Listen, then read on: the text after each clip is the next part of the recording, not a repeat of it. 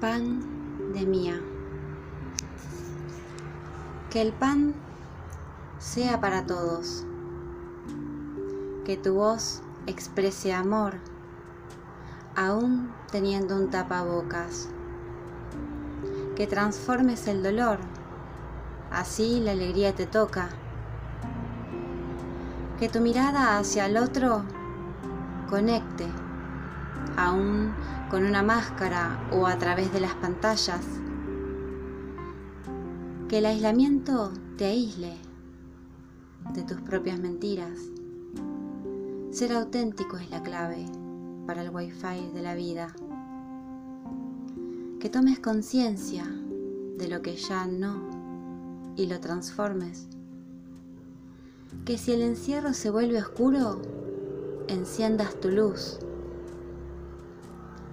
Que el tiempo junto a vos mismo resalte tus virtudes y te empodere. Que el tiempo lejos de los otros te vuelva más amorosamente social.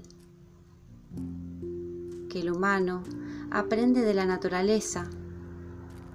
Lo podemos ver en la población de especies Sí, hasta en la población de un virus que no se estresa, que estando ellos unidos en la distancia, vemos los resultados desde Brasil hasta Francia.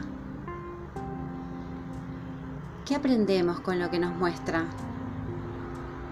Que se puede estar unidos aún quedándose en casa, en la distancia